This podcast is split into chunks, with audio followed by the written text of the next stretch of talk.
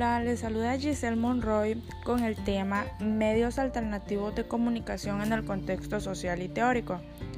Desde los años 70, los medios alternativos de comunicación han tenido una existencia precaria en los márgenes de la sociedad occidental, como en otras partes del mundo. En los países en desarrollo, la existencia de los medios alternativos de comunicación ha supuesto con frecuencia un reconocimiento implícito de la inadecuación de los sistemas de los medios de comunicación de masas occidentales. Hace 15 años aproximadamente calificaron a los medios alternativos como anticuerpos producidos, como protección contra el descuido, la insensibilidad y la irracionalidad de los medios tradicionales.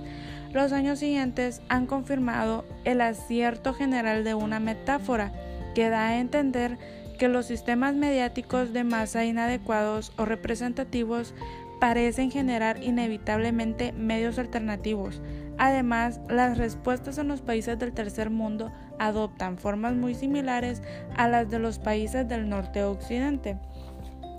La comunicación alternativa es una respuesta no autoritaria a la voluntad del cambio social. Gracias a ella conocemos la voz de los actores sociales. Los medios de comunicación deben de existir principalmente para sus audiencias y no para sus propias organizaciones, sus profesionales o sus clientes. Los grupos, organizaciones y comunidades locales deben disponer de sus propios medios de comunicación.